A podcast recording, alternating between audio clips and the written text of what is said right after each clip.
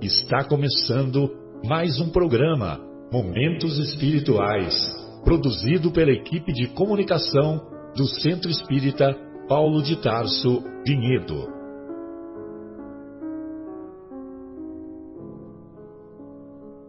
Se guardas contigo o estigma do sofrimento, indagando pela solução dos velhos problemas do ser e da dor, se percebes a nuvem que prenuncia a tormenta e o vórtice traiçoeiro das ondas em que navegas, vem conosco, estudemos a rota de nossa multimilenar romagem no tempo, para sentirmos o calor da flama de nosso próprio espírito a palpitar e morredouro na eternidade, e acendendo o lume da esperança, perseveremos juntos em exaltação de alegria que Deus, o Pai de infinita bondade, nos traçou a divina destinação para além das estrelas.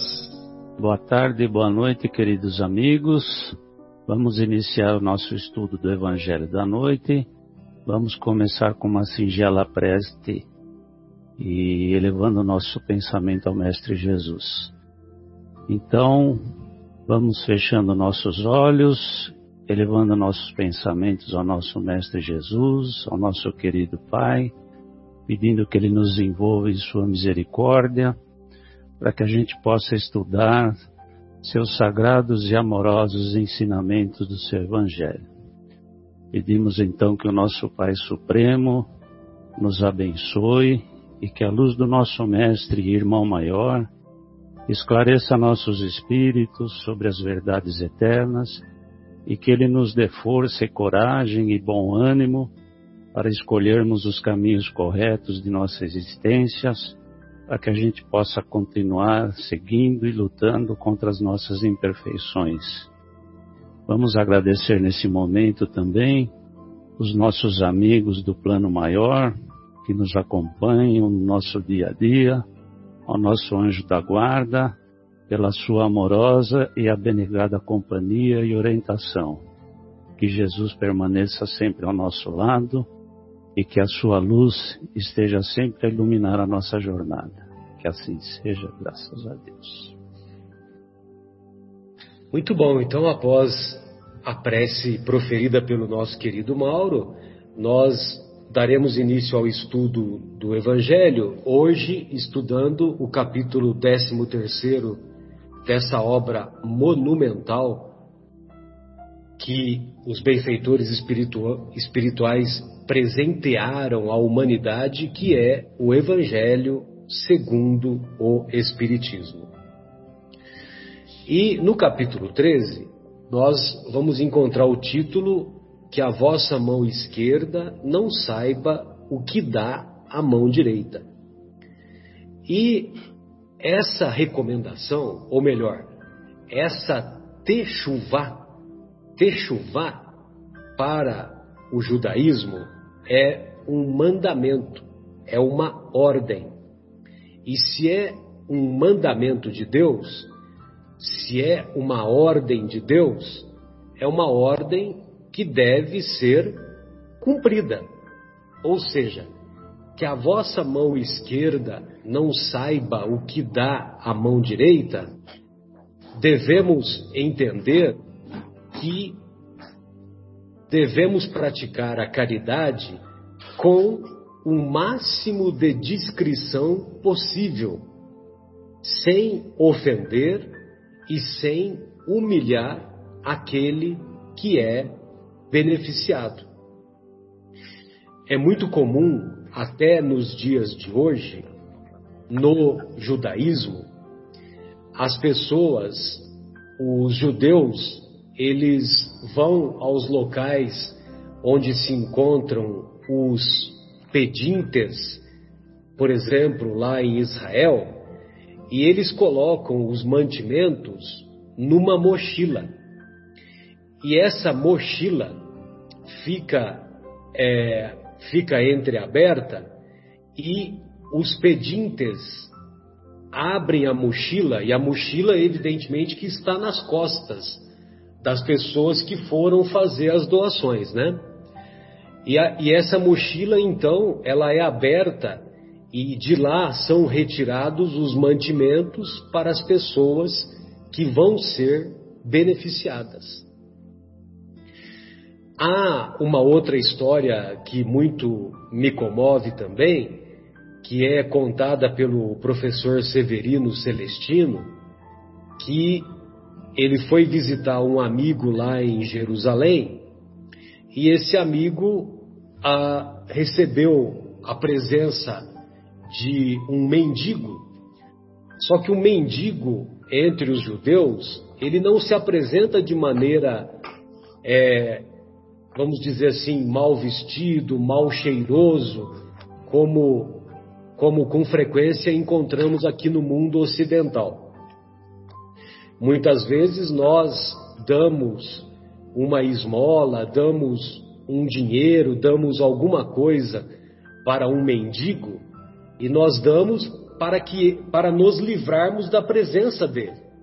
Porque é uma presença que está nos incomodando. Então a gente pratica essa caridade material, entre aspas, mais para nos livrarmos da presença daquele irmão do que propriamente para beneficiá-lo. E lá em Israel, o Severino Celestino, ele presenciou a seguinte cena: um pedinte entra na loja do amigo, bem vestido, com cachecol na sua é, ou envolvendo, né, nos seus trajes, e, e ele se ele se apresenta como um pedinte e o e o dono da loja ele vai até o caixa da, do seu comércio, abre o caixa, tira uma nota sem ver, ele não não pega, não não estabelece quanto que ele vai dar, ele pega uma nota aleatoriamente e dá sem olhar a nota para o seu para o pedinte que foi que foi lá manifestar o seu desejo, né? Aí na saída, na saída, ele agradece o pedinte. Muito obrigado. Aí o, o pedinte se despede dele e o Severino ficou encantado, né? ficou boquiaberto com aquela, com aquela cena. E ele fala: Poxa, mas que bela caridade você praticou agora.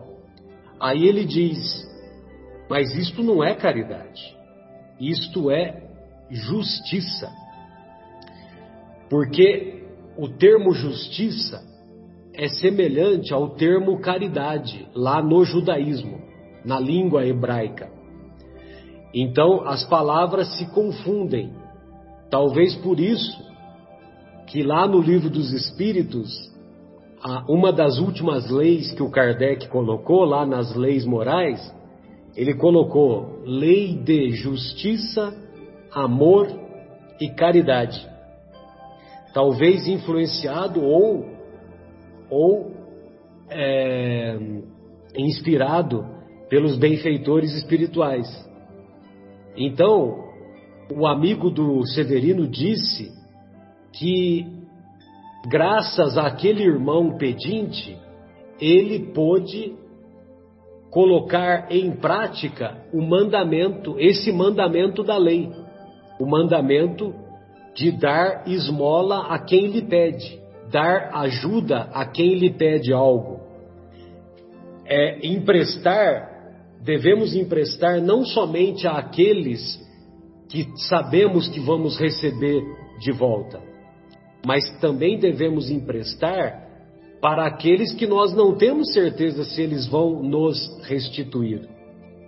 Então, que a vossa mão esquerda não saiba o que dá a mão direita, nada mais é do que a oportunidade de, de que se estabeleça a justiça. Ou seja, aquele que menos possui vai ser beneficiado por aquele que mais possui e terá a sua dor diminuída. Bem, é só completando aqui a, a passagem propriamente dita do, do, do estudo, né, que é a presença, que é aquela passagem da viúva lá no depositando a moeda no gasofilácio lá do templo. Então essa passagem se encontra lá em Lucas, no capítulo 21, no, no início do capítulo 21. E aqui, na tradução do nosso querido Haroldo, nós vamos encontrar assim: levantando os olhos, viu os ricos colocando as suas ofertas no gasofilácio. Gasofilácio é a caixa de tesouro, caixa de ofertas no templo. Ele comenta também que no templo de Jerusalém havia 13 caixas em formato de trombetas, colocadas nas paredes do átrio das mulheres, com a finalidade de recolher doações. É, então, levantando os olhos, viu os ricos colocando as suas ofertas no gasofilácio, nessa caixa de ofertas. Viu também uma viúva pobre colocando ali dois leptos. Lepto é a menor das moedas judaicas. Era uma moeda de cobre que valia aproximadamente um oitavo de um centavo. Olha só, um oitavo de um centavo. E ela depositou duas moedas e disse: Verdadeiramente vos digo que esta viúva pobre colocou mais do que todos, pois todos eles colocaram do que lhes está sobrando nas caixas de ofertas. Ela, porém, das coisas que lhe faltam, colocou tudo quanto tinha para o seu sustento. Bem, então dá para a gente ter uma ideia da, da importância de, de se valorizar mais as coisas espirituais do que as coisas materiais. Aos olhos de Deus, aquela mulher era rica espiritualmente porque ela estava renunciando ao que ela tinha para beneficiar de alguma forma as pessoas que seriam atendidas pelos administradores do templo. Enquanto muitas vezes nós damos do que nos é o supérfluo. Para encerrar essa minha participação, é, nós vamos encontrar lá na obra Vivendo o Evangelho, do André Luiz, referente ao texto Óbolo da Viúva, uma mensagem intitulada Óbolo da Viúva. Então, o André Luiz assim se expressa: O ouro da indulgência ainda não guardas, mas perdoa. O cofre da misericórdia ainda não tens, mas releva. O tesouro da esperança ainda não possuis, mas encoraja. A fortuna da renúncia ainda não detens, mas cede. A riqueza da paciência ainda não acumulas, ainda não acumulas essa riqueza, mas tolera. A moeda da serenidade ainda não conservas, mas é, mas pacifica. A joia da fé inabalável ainda não retens, mas consola. O patrimônio da caridade ainda não registras, mas ajuda.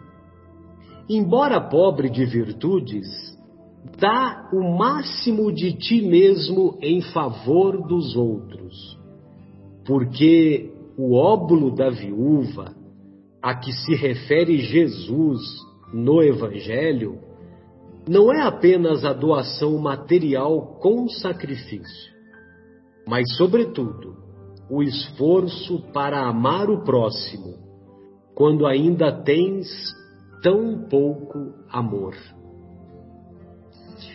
Olha só, então, mais uma, uma ênfase que os benfeitores espirituais nos dão com esse objetivo de mais valorizarmos as coisas espirituais do que as coisas materiais. Um dos mandamentos, dos dez mandamentos, é não roubarás. Todos sabemos, né? Não roubarás. E o não roubarás não é somente não roubar materialmente, não roubar o carro, não roubar a casa, não roubar pertences materiais. Mas também não roubar é não roubar a esperança, não roubar a paz, não roubar as virtudes que os irmãos da nossa caminhada, pelo menos, tentam desenvolver. Muitas vezes observamos administradores das mais variadas sociedades, inclusive a nossa,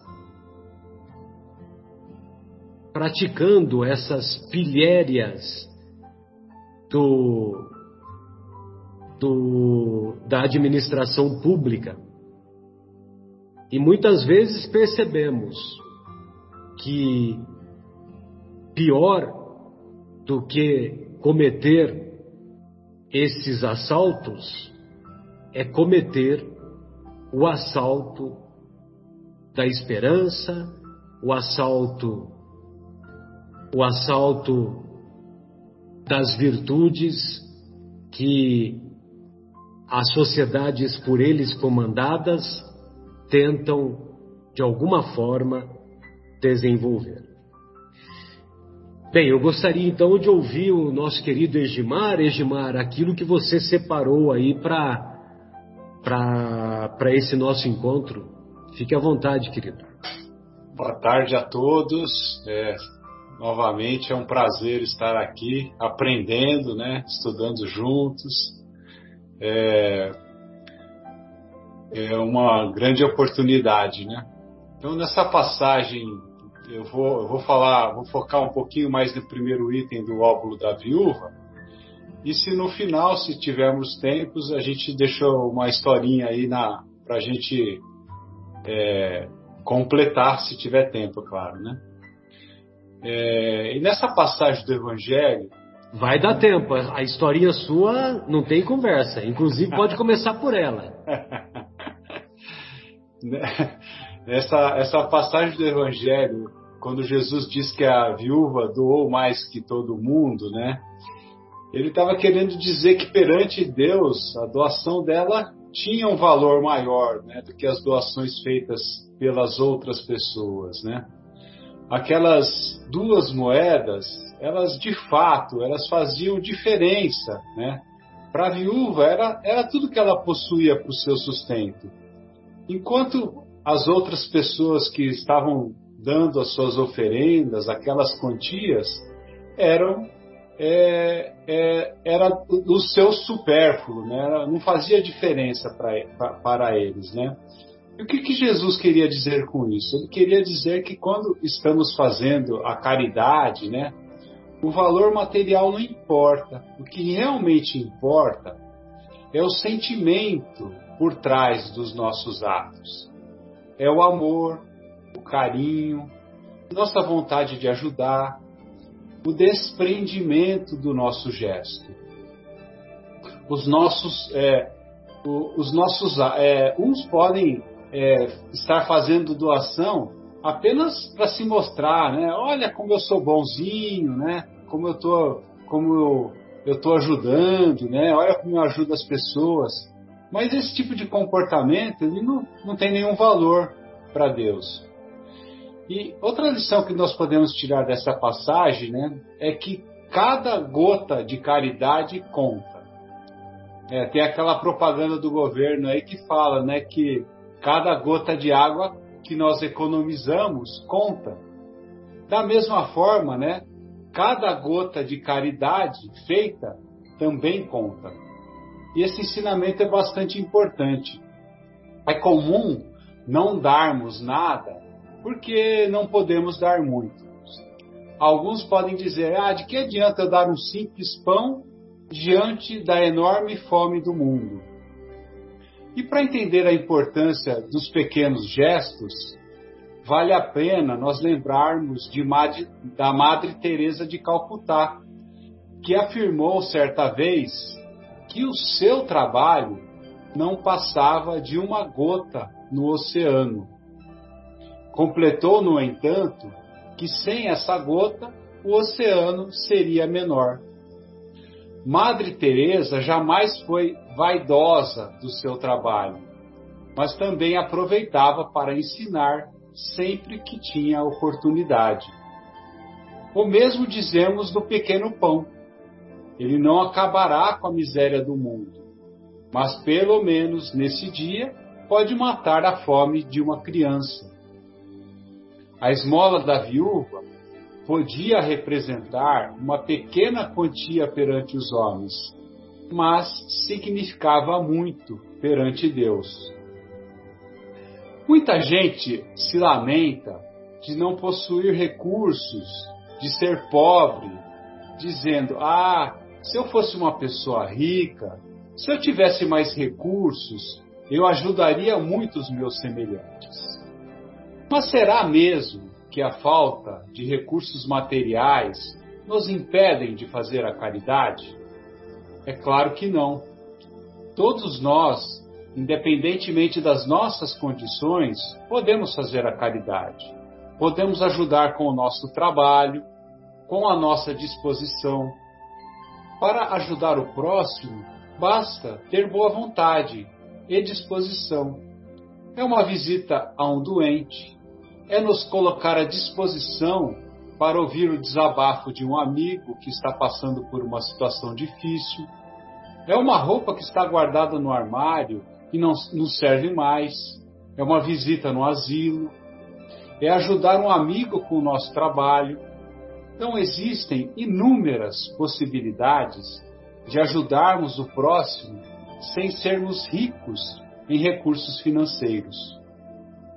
A caridade pode ser feita de inúmeras maneiras. Ela pode ser feita pelo pensamento, por meio de palavras e também através das nossas ações. Pelo pensamento, podemos fazer nossas preces para aquelas pessoas que estão em dificuldades, para aqueles que estão abandonados, né?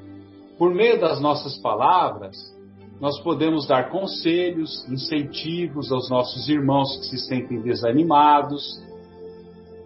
E, a, e podemos também fazer a caridade por meio dos atos, né? seja dando efetivamente algo material, como uma roupa, um prato de comida, o nosso tempo, o nosso ouvido, nossa boa vontade.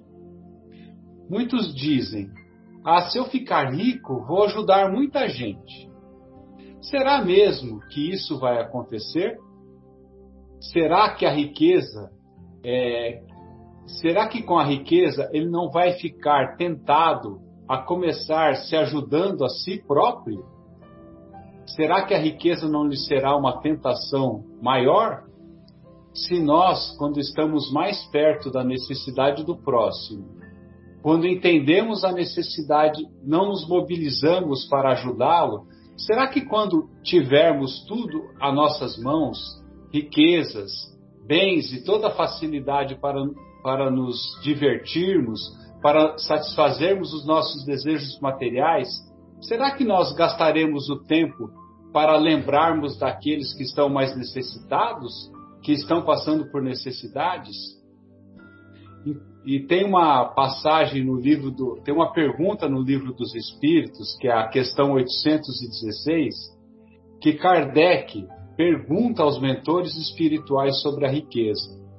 Ele pergunta que se o rico tem mais tentações, não tem também mais meios de fazer o bem. Os espíritos então respondem: é justamente o que nem sempre faz. Torna-se egoísta, orgulhoso e insaciável. Suas necessidades aumentam, aumentam com a riqueza e ele acredita nunca ter o suficiente. Ao que Kardec complementa: a riqueza e o poder despertam todas as paixões que nos ligam à matéria e nos afastam da perfeição espiritual. É por isso que Jesus ensinou: em verdade vos digo que é mais fácil um camelo passar pelo buraco de uma agulha do que um rico entrar no reino dos céus. Então Jesus, na sua imensa sabedoria, já naquele tempo via o grande perigo que era para o homem o apego material, sendo isso um grande obstáculo para que o homem alcance o reino dos céus. Com pensamentos de glória e poder, o homem, apegado aos bens materiais, geralmente se esquece que está na terra apenas de passagem e se desinteressa pela vida futura. Mas não quer dizer que as portas do mundo espiritual estão fechadas para os ricos. Apesar de ser mais difícil, pode-se perfeitamente vencer a provação da riqueza. Então, pessoal, era, era essa seriam as minhas é, é, meus pensamentos a respeito desse, as minhas reflexões a respeito desse capítulo e ficamos aí aguardando se no final nós temos um tempinho para contarmos uma historinha aí que possa ajudar-nos a refletir mais sobre esse assunto. Bem que sabe, Edmar, se você quiser emendar a história agora, pode emendar, não tem problema. Ou se você preferir Eu ficar prefiro deixar para o final, vamos lá. Então, então, tá legal, então vamos, vamos aguardar então. Ô Mauro, gostaria de ouvi-lo, querido. O que, que você separou aí para nós? Então, mais uma vez, boa tarde a todos os queridos amigos. É sempre uma alegria poder participar e agradeço a oportunidade de poder falar mais um pouquinho aqui. Então, quando eu estava relendo esse capítulo para o nosso encontro de hoje, me veio à cabeça a, a, seguinte palavra, a palavra solidariedade. Ela me, me veio assim rapidamente à cabeça quando eu comecei a ler esse capítulo. Mas a, a, a gente deve entender a solidariedade como não como uma simples palavra, mas no sentido correto da sua aplicação. Que eu entendo que seja a solidariedade verdadeira, aquela que é com pureza de coração, sem holofotes, sem segundas intenções. E eu acredito que é isso que Jesus quis dizer quando ele fala que a mão esquerda não saiba o que a direita faz. Aí eu me reporto um pouquinho a, a mensagem da irmã Rosália, que também está nesse capítulo, onde ela fala que se nós seguíssemos o que Cristo ensinou sobre o amor, sobre amar, e fazer aos outros o que a gente gostaria que nos fizessem, todos nós seríamos mais perfeitos ou estaríamos no caminho da perfeição e que, como consequência disso, o mundo não viveria as aflições que vive hoje.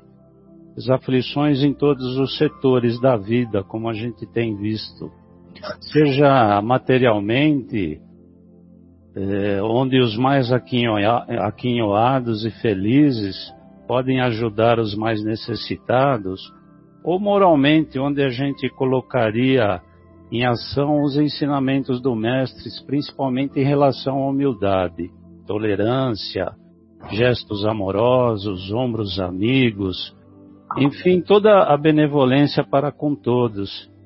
E, dessa forma a gente estaria exterminando o nosso orgulho, o nosso egoísmo.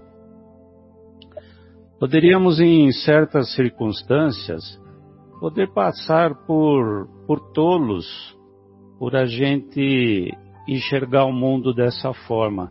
Mas a gente deve nos lembrar, nós devemos nos lembrar que nós não somos superiores a ninguém e a gente só está em provas diferentes rumo ao mesmo objetivo. O nosso caminho, nosso objetivo é igual.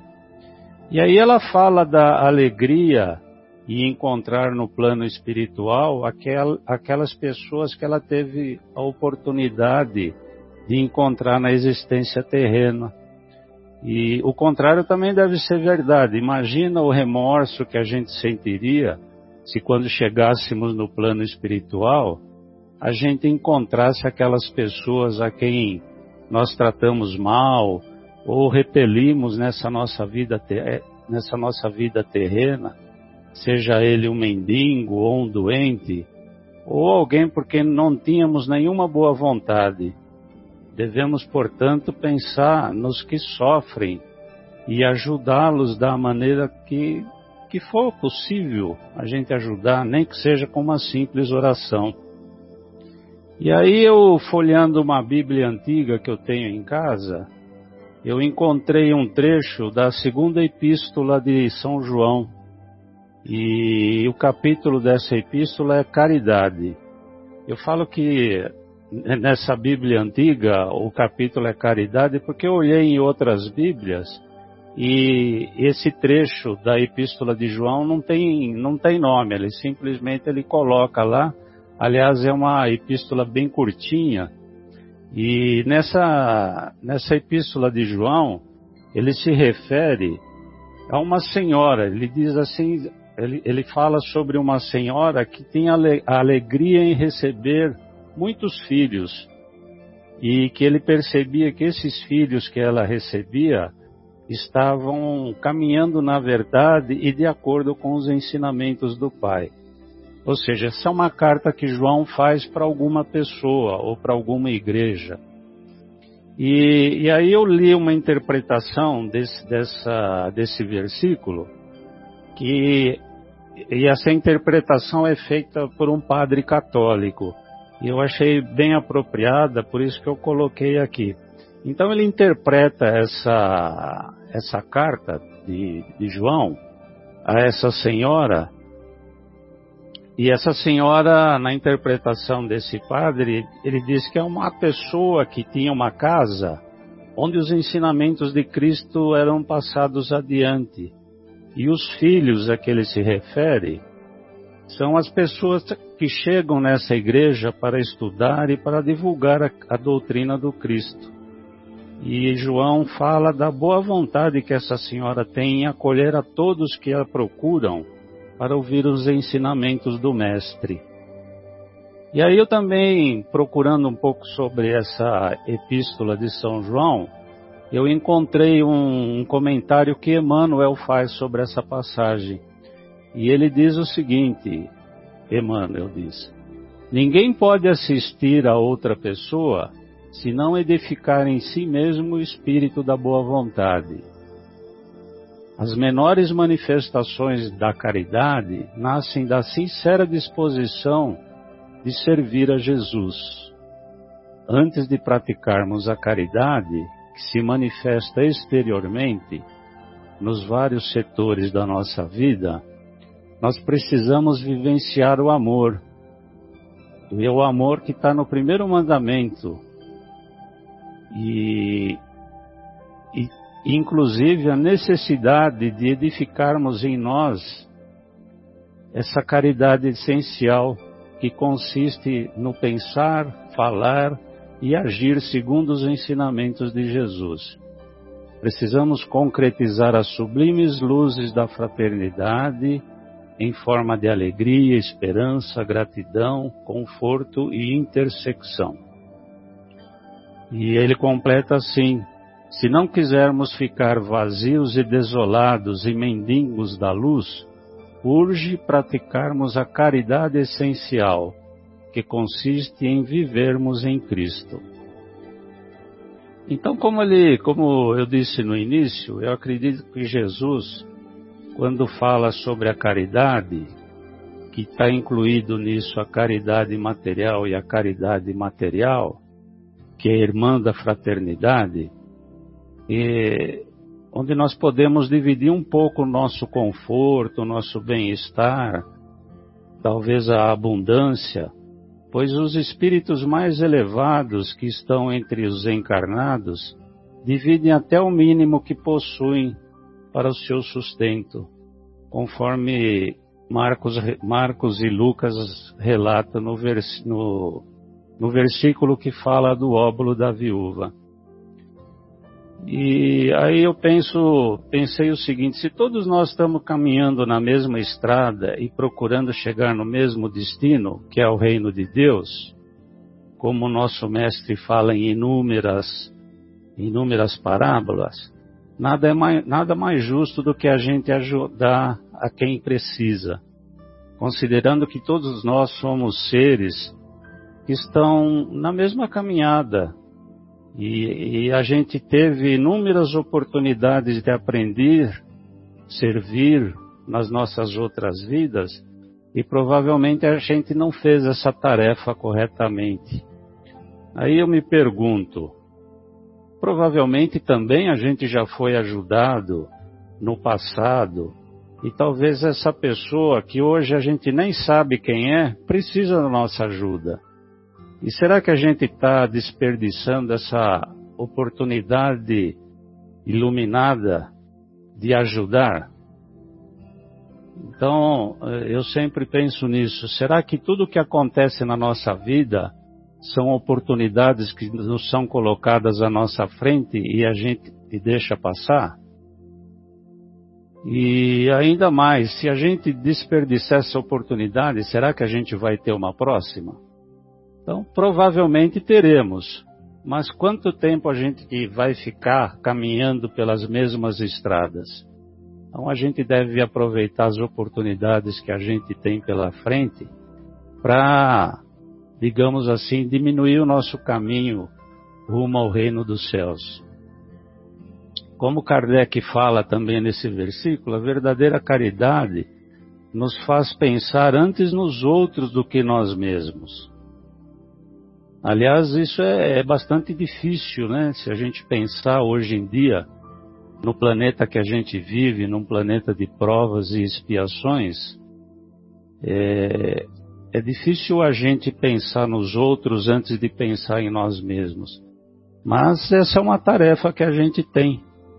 Então a gente tem que trabalhar isso no nosso íntimo, pensar na necessidade dos outros. E como eu disse, se a gente continua persistindo da forma como a gente vem caminhando nos últimos milênios, a gente vai ficar sempre caminhando na mesma estrada. Então, é, para terminar, eu queria eu queria ver um, um, pequeno trecho que que eu copiei aqui de Emmanuel sobre a solidariedade. Porque essa palavra solidariedade para mim ficou muito forte nesse capítulo. Então eu, eu procurei aqui algumas frases de Emmanuel, o que, que ele pensa sobre solidariedade. Então Emmanuel diz o seguinte: Todos nós podemos oferecer consolação, entusiasmo, gentileza e encorajamento. Às vezes basta um simples sorriso para varrer uma solidão uma frase de solidariedade é capaz de estabelecer vida nova no espírito em que o sofrimento arrastou a esperança. A rigor, todas as virtudes têm a sua raiz no ato de dar, beneficência, doação e recursos próprios, paciência, doação de tranquilidade interior, tolerância e doação de entendimento, sacrifício e doação de si mesmo. Toda dádiva, toda dádiva colocada em circulação volta infalivelmente ao doador, suplementada de valores sempre maiores. Isso está no livro Alma e Coração, psicografado por Chico Xavier. Então, essa é uma pequena reflexão que eu fiz aqui do que a gente entende sobre é, dar do que a gente tem e principalmente dar daquilo que a gente pensa que tem e às vezes não tem. Mas a gente deve estar sempre pensando no irmão e de uma forma de ajudá-lo, seja ela materialmente, seja ela moralmente. Então é isso, meus queridos. Muito bom, Mauro. Obrigado, viu? É, é, é a, a, a, carta, a epístola que você fez referência é a segunda epístola de São João. Isso mesmo. Isso? Que é, às vezes é de difícil interpretação. Exato. Aí, aí eu procurei o um entendimento aqui de quem estudou mais profundamente ela e eu encontrei essa essa essa referência, né? Essa referência. Se você puder mandar para nós depois, eu, que eu achei interessante. Fiquei curioso. Né? Tá bom. Tá legal. Oi, Adriana, gostaria de ouvi-la, querida. Fica à vontade. Então, vamos lá. Boa tarde a todos. É, é, muito bom estar com vocês, mais uma vez, aprendendo um pouquinho do Evangelho. E eu vou pegar o gancho aí do Egimar, que falou sobre a Madre Teresa, né, de Calcutá. Tem uma outra frase dela também que é muito bonita. Eu escutei hoje na, na palestra que eu ouvi sobre o, o, a caridade, né? Que ela fala assim que as mãos que ajudam são mais sagradas que os lábios que rezam. Ou seja, a gente precisa é, é, é importante rezar, mas a movimentação desse amor, a movimentação dessa intenção tem que existir, né? Porque não porque nós temos que auxiliar o próximo somente, mas porque isso auxilia também a gente na nossa evolução, né? É, eu lembro que todo o trabalho que a gente já fez em várias, várias casas espíritas que nós passamos era motivo de muita alegria. Tá aí o Edmar, né? O próprio Mar você, né, Marcelo, e tantos amigos aí que, que participaram com a gente, aliás, que a gente participou era uma alegria, né? Quando a gente tinha a sensação de poder, poder estar sendo útil, né? Poder auxiliar e ser auxiliado, né? Porque muitas vezes a gente acha que está ajudando, mas na verdade nós estamos recebendo mais do que aquilo que nós achamos que estamos dando, né?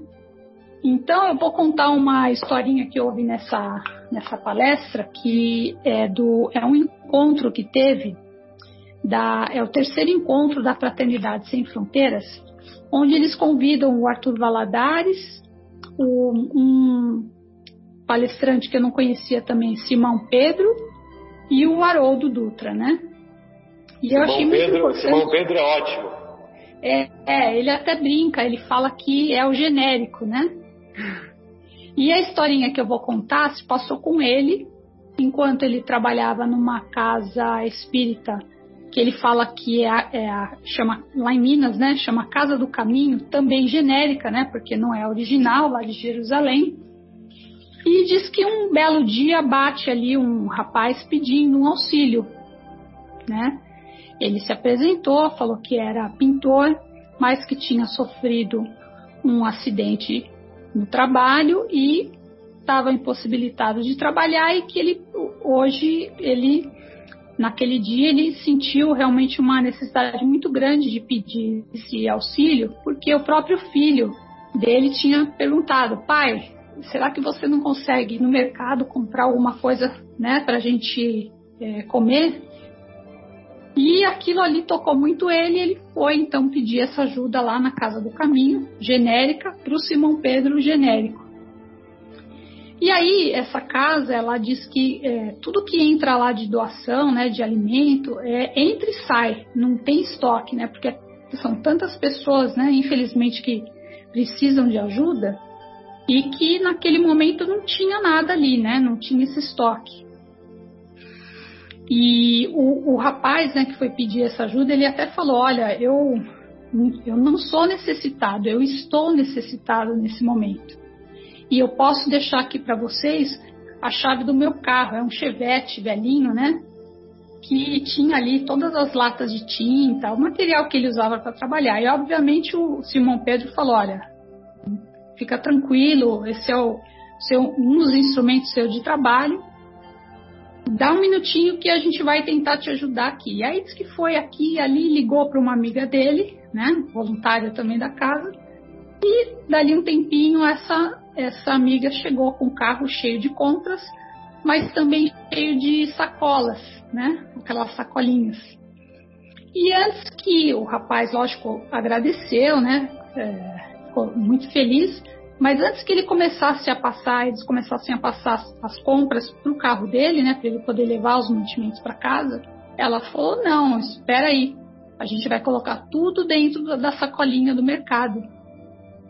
O seu filho não pediu para que você fosse até o mercado, então você vai levar as, as, as coisas na sacolinha do mercado. Para quê? Para que o filho não perca a esperança no pai, porque naquele momento ele estava sim, mas era é, passageiro, né? Então o Simão Pedro disse que ficou todo mundo sem reação, né? Porque não esperava aquilo, né? Porque simplesmente eles, ela podia ter doado, né? Que foi o que ela fez, né? É essa primeira doação, mas aquela aquela preocupação em como fazer a doação, como esse alimento ia entrar na casa desse rapaz para a família, principalmente para o filho, né? Criança vai ver as sacolas que a gente vai no mercado, vem com as sacolinhas, né?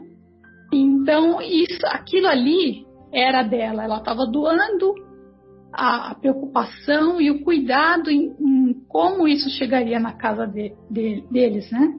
Então ele, ele achou muito bonito e ficou gravado e ele conta nesse encontro, né? Porque realmente é o amor né, da, da, da, pessoa, o cuidado, é realmente fazer aquilo que nós gostaríamos que alguém fizesse para gente, né, com gentileza, com amor. Então, essa é a historinha que eu trouxe aqui para contar, justamente falando né, que a, a caridade material ela é importante, mas nós temos que tomar cuidado como nós fazemos ela, né? Para que realmente a mão direita não saiba o que a esquerda deu e vice-versa. E esse capítulo ele é, é, é, muito tocante porque realmente ele trata aqui do amor ao próximo, né? Porque se nós tivéssemos o amor de Jesus, né, o amor de Deus para com os nossos irmãos, ninguém seria necessitado, né? Principalmente dos, dos bens materiais, né? E do espiritual nem se fala, né? Porque nós estaríamos dando e preenchendo não só o coração desse irmão que está recebendo, mas também o nosso, porque quando a gente se coloca num, num trabalho voluntariamente, a gente coloca ali os nossos melhores sentimentos e a gente vai fortalecendo essas virtudes que a gente precisa. Então, na verdade, nós somos os necessitados também, né? E estamos todos juntos aqui para evoluir. Então, essa era a minha contribuição para o dia de hoje, né? Espero que é, tenha ajudado um pouquinho a, a, a reflexão desse capítulo. Sem dúvida, muito bom. Muito obrigado, Adriana. Ô, Edmar, estamos aí aflitos e ansiosos pela história que você separou aí para nós. Vamos lá, Marcelo. É, eu trouxe aqui uma historinha contada pelo irmão X, que mostra a importância e consequência dos nossos atos no nosso futuro, né? mostrando como que nós colhemos os benefícios do bem que semeamos. Né? Então essa historinha é, conta a história de Barsabás, é um tirano, né, que desencarnou e quando ele desencarna ele buscou reintegrar-se ao seu palácio, que servia de residência.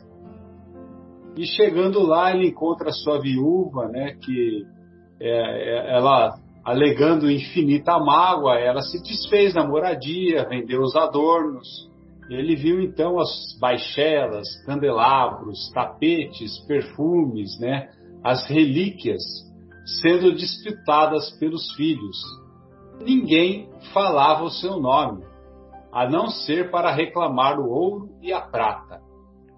Na memória dos amigos, não passava de uma sombra. Tentou o interesse pelos companheiros de infância, todavia, entre eles, encontrou simplesmente a recordação dos próprios atos de malquerência e de usura. Barsabás entregou-se às lágrimas de tal modo que, por fim, a sombra lhe embargou a visão, ficando na escuridão. Vagueou por muito tempo no nevoeiro, entre vozes acusadoras, até que um dia aprendeu a pedir na oração, e esta lhe serviu de bússola, e de súbito termina-lhe a cegueira, e ele vê diante de seus passos um santuário sublime, faiscante de luzes. Milhões de estrelas e pétalas fulgurantes povoavam em todas as direções. Barsabás, sem perceber, alcançara a casa das preces de louvor, nas faixas inferiores do firmamento. Deslumbrado, chorou convulsivamente ante o ministro espiritual que velava no pórtico. Após ouvi-lo generoso, o funcionário angélico falou sereno: Barsabás, cada fragmento luminoso que contempla é uma prece de gratidão que subiu da terra. Ai de mim, soluçou, o desventurado. Eu jamais fiz o bem. Em verdade, trazes contigo, em grandes sinais, o pranto e o sangue dos doentes e das viúvas, dos velhinhos e órfãos indefesos que despojaste, nos seus dias de invigilância e crueldade. Entretanto, tem aqui em teu crédito uma oração de louvor. E apontou-lhe a canhada estrela que brilhava à feição de pequenino disco solar. Há trinta e dois anos, disse o instrutor, deste um pão a uma criança, e essa criança te agradeceu em prece ao Senhor da vida. Chorando de alegria e consultando velhas lembranças, Barsabás perguntou: Jonaquim o enjeitado? Sim, ele mesmo, confirmou o missionário. Segue a claridade do pão que deu um dia, por amor, e se livrará em definitivo do sofrimento das trevas. E Barsabás acompanhou o tênue raio que desprendia daquela gota estelar, mas em vez de elevar-se às alturas, encontrou-se numa carpintaria humilde da própria terra, um homem calejado manobrava o enxó em pesado lenho. Era Jonaquim, aos 40 anos de idade. Os dois identificados no doce fio de luz. Barsabás abraçou-se a ele o viajante abatido de volta ao calor do lar. Decorrido um ano, Jonaquim, o carpinteiro, sustentava sorridente nos braços mais um filhinho cujos louros cabelos emolduravam belos olhos azuis. Com a bênção de um pão dado ao menino triste, por espírito de amor puro, conquistara Barsabás nas leis eternas o prêmio de renascer de novo. Essa narrativa nos mostra que a caridade realizada de coração só traz benefícios, benefícios esses que nem sequer sabemos a sua extensão porque Deus, no mínimo, recompensa em dobro o que se faz com verdadeiro amor. Era isso, pessoal, que eu queria trazer aqui compartilhar com todos. Um abraço. É, essa história é para acabar conosco, né? Sensacional, viu? Não à toa ficou para o final, viu, Edmar? Muito obrigado. Pessoal, alguém gostaria de fazer mais algum comentário a respeito do capítulo 13 de O Evangelho segundo o Espiritismo? Ou podemos partir para a pausa musical? É, Marcelo, eu queria Opa, falar uma, uma, coisa também que eu esqueci. Vontade. É, Jesus é o nosso exemplo em tudo, né? Inclusive nisso também, né? Na, na caridade, porque ele veio para nos ajudar a todos, né? Sem é, pedir nada em troca, né? Então ele é o nosso realmente o nosso maior exemplo de voluntário que não ajuda e, e, e fala, olha, eu vou ajudar e vou ter algo ah, para receber, né? Ele simplesmente fazia por amor, né? Então é isso. Sem dúvida. Não à toa que é nosso modelo e guia, né? Não, de, não devemos encarar Jesus como objeto de culto, mas sim como modelo de comportamento. Muito bem. Então, é, encerramos a primeira parte do nosso encontro e retornaremos em seguida após a pausa musical. Até já!